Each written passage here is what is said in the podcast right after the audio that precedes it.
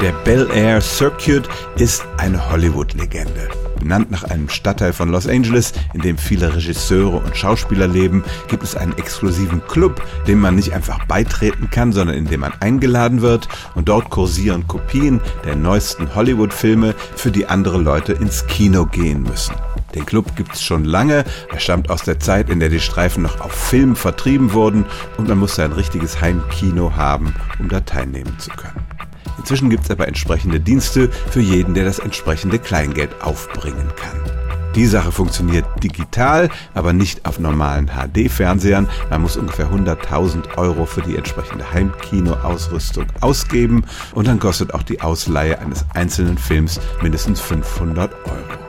Aber es gibt sie tatsächlich, diese exklusiven Clubs in Hollywood, deren Mitglieder zu Hause neue Filme in hoher Qualität genießen können, während wir anderen darauf warten, dass sie endlich bei den Streamingdiensten verfügbar sind.